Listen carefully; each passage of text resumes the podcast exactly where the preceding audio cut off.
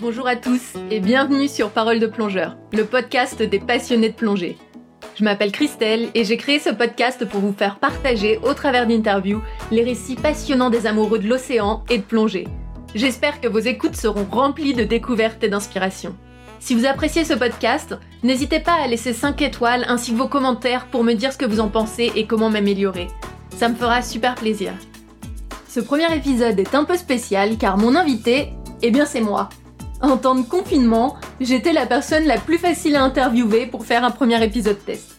Du coup, je vais vous parler ici de mon expérience en tant qu'instructrice de plongée en Égypte où j'ai passé presque un an. Je vais notamment vous parler des bateaux de croisière, de ma première plongée avec un requin océanique, du choc culturel et des incroyables rencontres que j'ai faites pendant cette année en mer Rouge.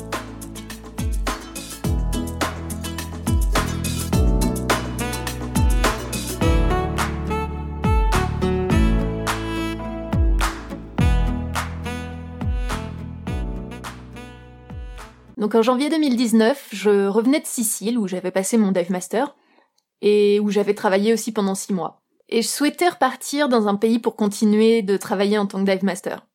Donc j'envoie quelques CV partout dans le monde et là je reçois une réponse d'un centre de plongée à Ourgada en mer Rouge. Et comme j'y suis jamais allée et que j'en ai beaucoup entendu parler, j'accepte leur proposition. Et début février, j'atterris à l'aéroport d'Ourgada. Alors Ourgada, c'est une grande ville sur la côte ouest de la mer Rouge. J'ai beau être une habituée de l'expatriation et des galères de voyage, je dois dire que mes débuts en Égypte n'ont pas été faciles et tout mon séjour là-bas, en fait, a été ponctué de petits défis à relever. À mon arrivée, j'ai été conduit dans l'appartement que le centre de plongée me fournissait. Et là, première déconvenue. Alors, je suis loin d'être une maniaque du ménage et je m'adapte très facilement, mais là c'était compliqué. L'appartement, c'était en réalité une petite pièce de 12 mètres carrés avec une cuisine, la douche au-dessus des toilettes. Bref, en fait le problème c'était pas qu'il était exigu, c'était plutôt le niveau de crasse. On aurait dit que tout était gras et que la crasse était incrustée du sol au plafond depuis des décennies. Bref, après des jours passés à faire le ménage, c'était devenu vivable. Mais bon, pendant cette année en Égypte, j'ai vécu dans trois appartements différents, et le point commun entre les trois appartements, c'était vraiment leur niveau de saleté. Dans le dernier appartement, d'ailleurs, je me suis même retrouvée avec un colocataire inattendu, un rat. J'avoue que ce soir-là, donc euh, j'ai travaillé cinq semaines d'affilée sur les bateaux de croisière et je reviens dans mon appartement à Ourgada pour une semaine de vacances. Et je suis déjà assez contrariée parce que il commence à plus faire très chaud et mon chef a oublié de faire réparer l'eau chaude dans mon appartement. Du coup, je râle. Mais bon, je décide de faire chauffer un peu d'eau sur le gaz pour que la douche soit moins froide et de toute façon je me dis qu'une douche froide c'est pas la mort. Donc après la douche, euh, je suis sur le canapé et je gratte un peu la guitare dans cet appartement assez miteux, seul, sans wifi. Et à ce moment-là, j'aperçois passer un rat, là, à quelques mètres de moi, et là, et là, j'explose. En fait, je, je à ce moment-là, je sais pas si je dois rire ou pleurer, et en fait, je vais faire les deux. Je pleure pendant quelques minutes, puis j'appelle mon boss, Furax, pour me plaindre à nouveau et râler euh, de l'appartement encore une fois. Et en fait, la situation est tellement ridicule qu'on finit par avoir tous les deux un fou rire au téléphone. Et dans l'appartement, il n'y a pas de chambre. Du coup, je dormais dans la même pièce que le rat et j'avais peur que le rat me monte dessus pendant la nuit. Donc à 23h, je prends un sac et je retourne dormir sur le bateau qui par chance ce jour-là était encore à la marina. Et là, les marins me font culpabiliser sans le vouloir et surtout, ils me font relativiser en me disant que, en fait, pour eux, c'est tout à fait normal de se laver à l'eau froide et d'avoir des rats de temps en temps dans son appartement. Et là, je me dis qu'ils doivent vraiment me prendre pour une princesse. Le lendemain, je me laisse pas abattre et je déniche une cage et puis je prends une tomate qui traînait dans le frigo et j'essaye de tendre un piège au rat. Et ça marche. Après quelques heures, je retrouve le rat enfermé dans sa cage et il a l'air bien moins effrayant comme ça même plutôt mignon. Et oh, j'ai pitié de lui, je lui donne un nom, je l'appelle le coloc. Et au lieu de le donner au concierge pour qu'il le tue, ben je pars le relâcher dans un champ à quelques centaines de mètres de chez moi. Mauvaise idée. en fait, quelques jours plus tard, alors que je revenais chez moi, je trouve l'éponge déchiquetée dans la cuisine et des crottes sur mon oreiller. il était revenu, donc euh, voilà, c'était l'histoire de mon le rat.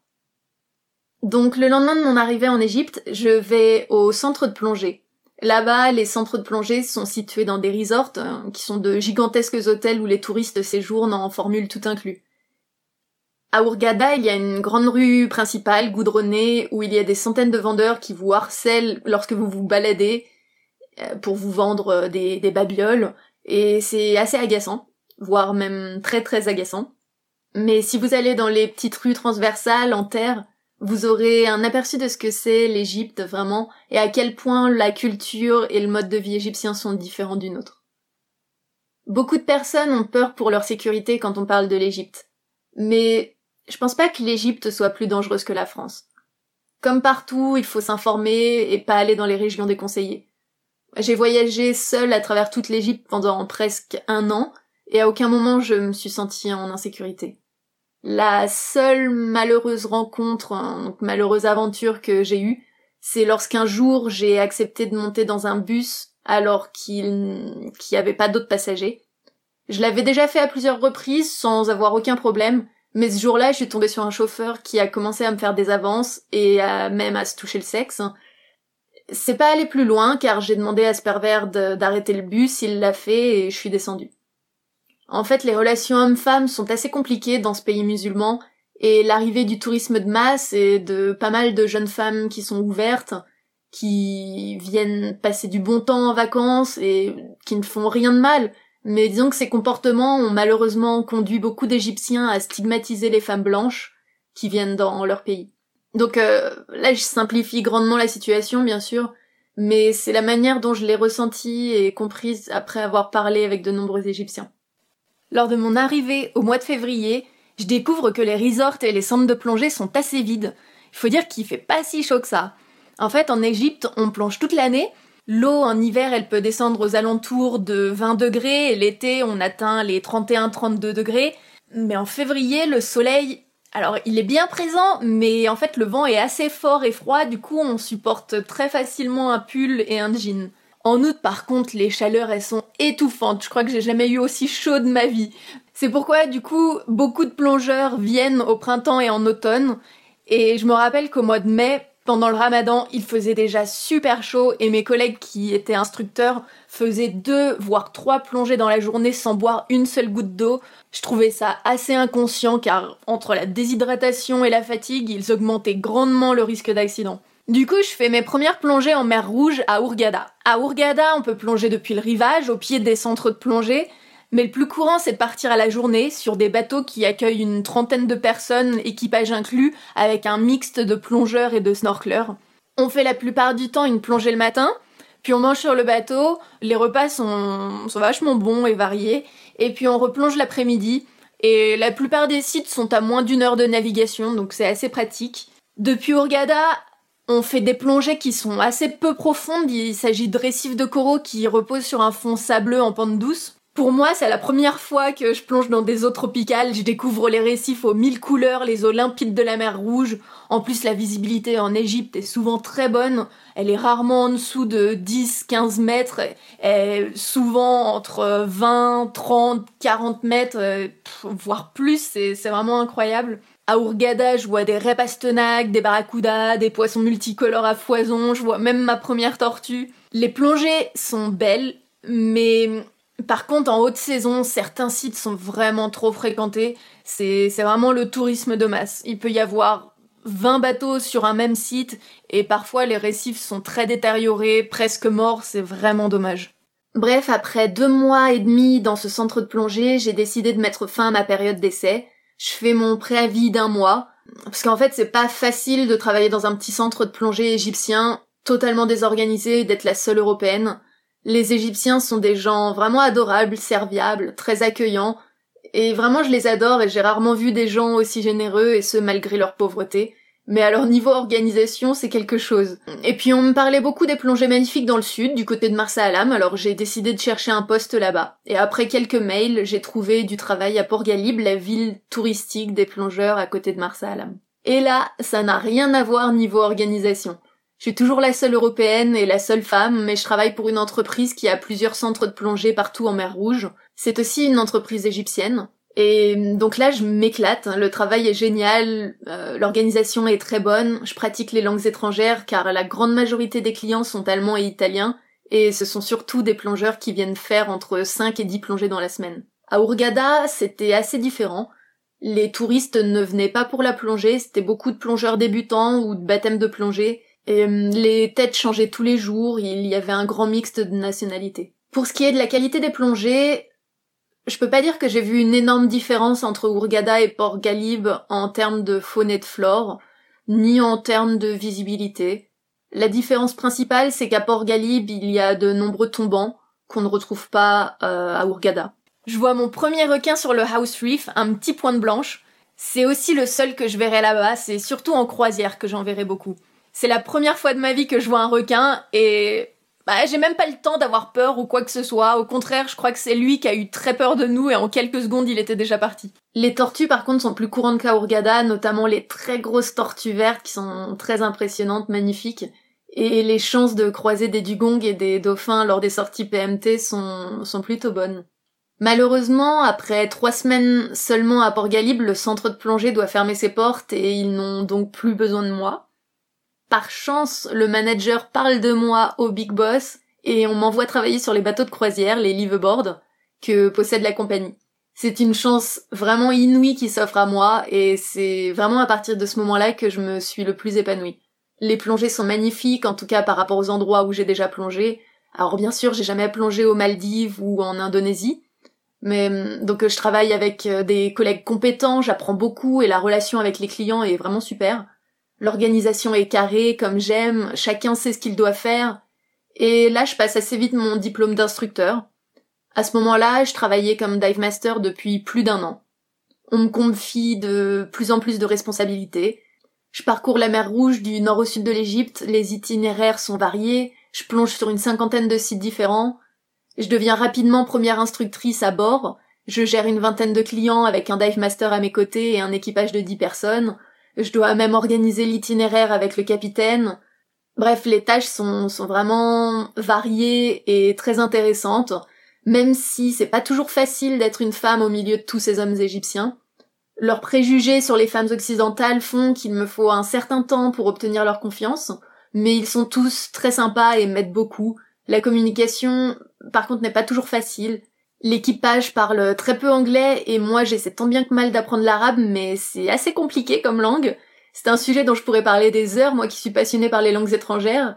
Par exemple, en étudiant la langue, on se rend compte que si les Égyptiens donnent parfois l'impression d'être très directifs, voire impolis, c'est dû à une spécificité de la langue arabe qui n'emploie pas autant de formules de politesse que la langue française. Par exemple, en arabe, on ne dira pas Pourrais-tu me donner du pain s'il te plaît? On dira plutôt Donne-moi du pain. Bref, sur le bateau, tout le monde est très gentil avec moi.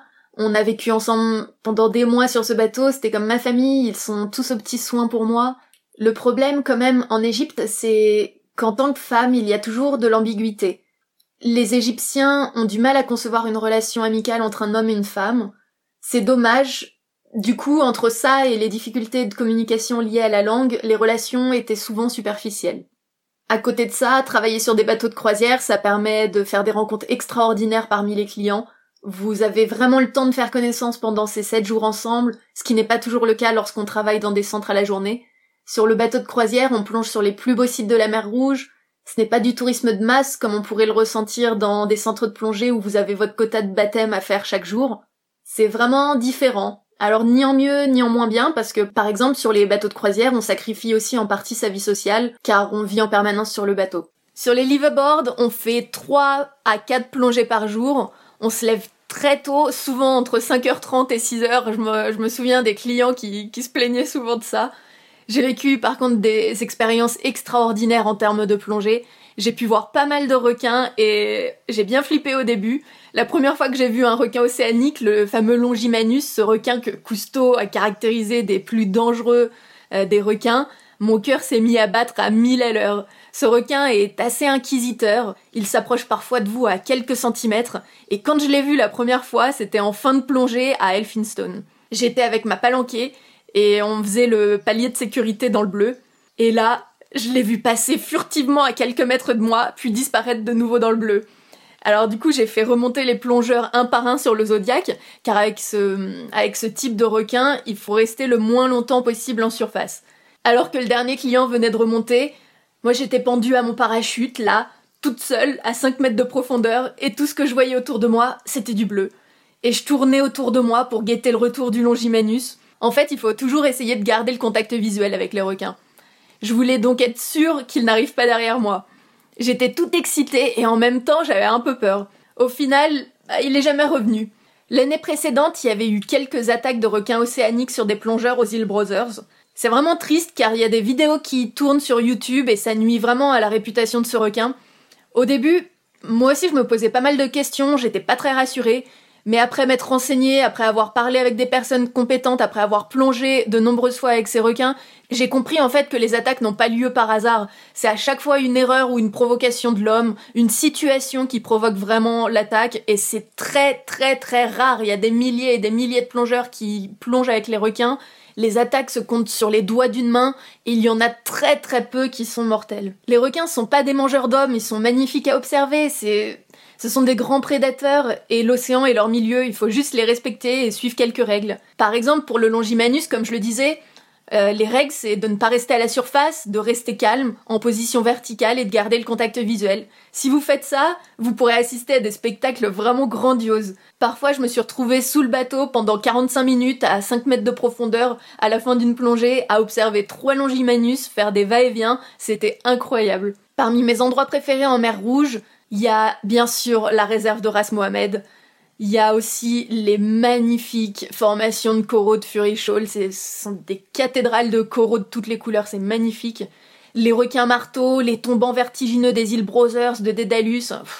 Il y a, tellement de sites magnifiques. Ah oui, et nager avec des centaines de dauphins dans la baie de Sataya, ça a été aussi l'une de mes plus belles expériences. Cette baie est souvent trop exploitée, il y a de nombreux bateaux et certains sont malheureusement peu scrupuleux et ne respectent pas les dauphins, mais il est arrivé que l'on reste amarré pendant une semaine à Sataya, et un beau matin aux premières lueurs du jour alors que les autres bateaux étaient pas encore arrivés, les dauphins sont venus à nous, ils étaient d'humeur joueuse, ils ont tourné, dansé autour de moi, c'était vraiment dingue. C'était vraiment l'un des moments les plus forts de ma vie. Et les personnes avec qui j'ai partagé ce moment, les clients avaient tous un cœur énorme, elles étaient très attachantes. Ces personnes venues là pour se ressourcer étaient très respectueuses car l'animatrice nous avait donné des conférences sur le comportement des dauphins et j'ai appris beaucoup grâce à ces conférences et je suis depuis une fervente détractrice des delphinariums. Mais la rencontre qui m'a le plus marqué, c'est celle du requin renard. C'est sa rareté et sa singularité qui m'ont plu. C'est seulement quelques semaines avant de quitter l'Égypte que j'ai vraiment pu l'observer comme il faut à Big Brothers sur une station de nettoyage située à une quarantaine de mètres de profondeur. C'est un requin qui est très timide et gracieux. Il a une longue queue qui lui permet de fouetter et d'assommer ses proies. C'est assez unique comme technique chez le requin, il me semble.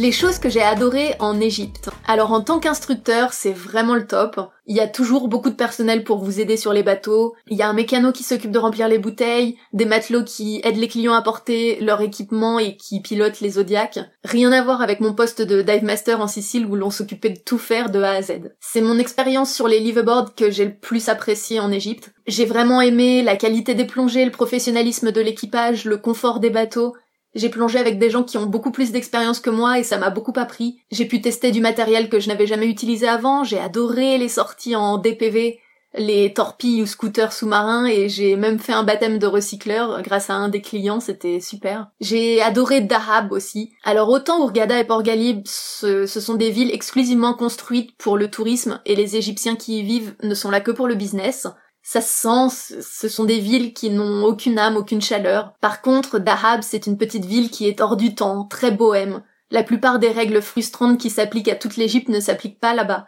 C'est le seul endroit où j'ai vraiment pu faire connaissance avec des Égyptiennes éduquées qui ont pu partager avec moi leur opinion sur leur culture. Là-bas, par exemple, elles enlèvent le voile alors qu'elles sont obligées de le porter lorsqu'elles sont à Alexandrie. Elles m'ont avoué que les familles au Caire et à Alexandrie sont assez traditionnelles mais que beaucoup de jeunes contournent les règles. L'une d'elles, qui avait 25 ans, me disait que malgré l'interdiction d'avoir un copain avant le mariage, elle en avait un, Lorsqu'elle le voit, elle dit à ses parents qu'elle va voir des copines, elle enlève même son voile lorsqu'elle n'est pas sous la surveillance de ses parents. Une autre me parlait du tabou lié à l'homosexualité. L'homosexualité n'est pas autorisée, c'est même un concept qui n'existe pas, Personne n'en parle, mais tu peux malgré tout avoir de gros problèmes si l'on découvre que tu es gay. Elle me disait cependant que la communauté gay est très développée au Caire, qu'il y a de nombreux rassemblements cachés. À Dahab, tout est plus calme, on peut circuler à pied, à vélo, sans être dans le brouhaha des grandes villes. Une autre chose que j'ai adoré, c'est le kitesurf. En Égypte, lorsque vous avez du temps libre, il y a de super spots pour pratiquer le kitesurf. Et puis, j'avais régulièrement des semaines de libre en travaillant sur les bateaux de croisière.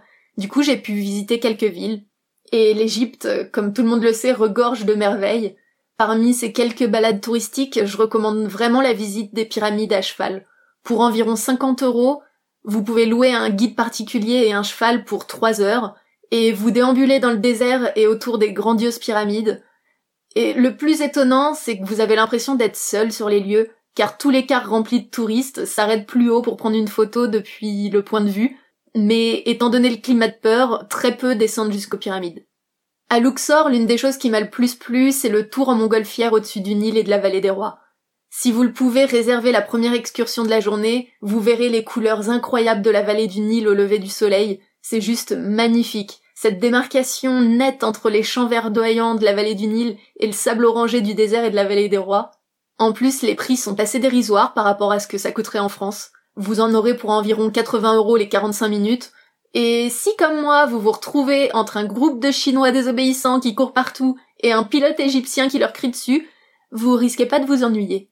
Les choses qui m'ont déplu, je dirais tout d'abord le manque de vie sociale. En vivant sur des bateaux en permanence, je n'ai pas eu l'occasion de rencontrer beaucoup d'occidentaux expatriés comme moi, et comme je le disais plus tôt, les relations avec les Égyptiens étant assez superficielles, je me suis sentie un peu seule à certains moments mais ça en valait largement la peine étant donné les personnes incroyables que j'ai rencontrées sur les bateaux et la richesse sous-marine que j'ai découverte. Une autre chose qui a été difficile, surtout au début, c'était les règles imposées par la société égyptienne. J'étais bien sûr au courant des tenues longues qu'il faut porter en ville, alors ce n'est pas une obligation, mais c'est recommandé si vous ne voulez pas qu'on vous regarde comme un morceau de viande, et aussi par respect pour leur culture. Quand il fait 40 degrés, c'est pas très agréable de porter un pantalon, mais c'est pas la mort non plus. Ce à quoi je ne m'attendais pas, par contre, c'est aux restrictions concernant les visites dans mon appartement. J'habitais dans un immeuble gardé par un concierge, et le jour où j'ai naïvement voulu inviter un ami français à prendre un café chez moi pour lui montrer euh, mon appartement miteux, il a totalement refusé de le laisser monter. Les Égyptiens sont encore vraiment fermés d'esprit à ce niveau, car comme je le disais, ils ne conçoivent pas vraiment qu'un homme et une femme puissent prendre seulement un café en étant seuls dans un appartement. En fait, une Égyptienne et un Égyptien qui seraient aperçus ensemble dans un appartement alors qu'ils ne sont pas mariés peuvent avoir de gros problèmes, voire même aller faire de la prison. J'ai été très peinée également du manque de considération pour l'environnement. Les déchets partout, on jette son emballage de Mars sur la plage, mais surtout les bateaux de plongée qui ne sont pas très écolos et respectueux de l'environnement. Par exemple, malgré les systèmes d'amarrage installés par HEPCA, l'association de protection de la mer Rouge, j'ai vu des marins qui jetaient l'encre sur les récifs, ou qui enlevaient l'amarrage sans prendre soin des coraux. L'usage de détergents chimiques pour nettoyer les bateaux me révoltait, et comme partout il y a des touristes peu scrupuleux qui donnent des coups de palme dans les coraux ou se permettent de toucher les animaux marins. D'ailleurs, j'ai rencontré beaucoup de plongeurs, habitués à venir en mer Rouge depuis des années, voire depuis plusieurs décennies, et ils me disaient tous qu'ils voyaient d'année en année les quantités de poissons diminuer. D'un autre côté, il faut pas oublier qu'il y a des efforts qui sont faits, par exemple euh, la suppression des objets en plastique à usage unique sur les bateaux, les bouteilles d'eau en plastique qui sont remplacées par des gourdes en aluminium, mais surtout, euh, c'est la suppression des sacs en plastique dans tous les commerces d'Urgada en juin 2019 qui m'a le plus bluffé. Quand je suis arrivée en février, pour un shampoing et une pomme achetée, on me donnait trois sacs plastiques. Un pour la pomme, un pour le shampoing, et on enveloppait le tout dans un, dans un plus grand sac plastique. Et j'exagère pas. Quelques mois après, en revenant d'une croisière, j'ai découvert que dans tous les commerces, des supérettes aux pharmacies, on nous donnait un sachet en tissu biodégradable. Pour conclure, si j'ai choisi de vous parler de cette expérience, c'est parce que c'est celle qui m'a le plus apporté en termes de rencontres humaines et sous-marines. Je recommande vraiment à tout le monde d'aller travailler ou de plonger en Égypte. La mer Rouge est magnifique et le peuple égyptien est adorable. Cette expérience m'a rendu encore plus consciente de l'impact négatif de l'homme sur les océans, mais Elle m'a également donné de l'espoir en voyant à quel point les réserves marines protégées foisonnent de vie, bien plus que les sites ne bénéficiant d'aucune protection. Mon expérience en tant que plongeuse est très récente dans la mesure où j'ai découvert la plongée il y a seulement trois ans, mais plus j'apprends et plus j'ai envie d'aider et de m'engager dans des actions pour sauvegarder la vie marine. Je pense qu'en partageant nos récits, nous réussirons à sensibiliser davantage de gens sur les beautés de l'océan et l'importance de le préserver.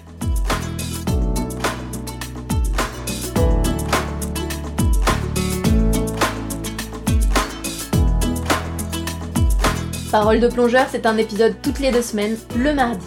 Alors pour ne rater aucun épisode, abonnez-vous au podcast et surtout dites-moi ce que vous en pensez. C'est ça qui va finalement m'aider à améliorer mes interviews. Vous pouvez aussi trouver des photos de mes invités et des informations utiles sur la page Facebook Parole de plongeur et sur le site internet paroledeplongeur.com. Et si vous avez une histoire à raconter, que votre parcours peut inspirer les autres, ou que vous souhaitez que je consacre un épisode sur un sujet en particulier, contactez-moi par mail à info at paroledeplongeur.com. Un grand merci à Frédéric Bro pour l'aide qu'il m'apporte pour la réalisation de ce podcast. Et merci également à Sacha Ende pour avoir composé la musique que vous entendez. À très bientôt!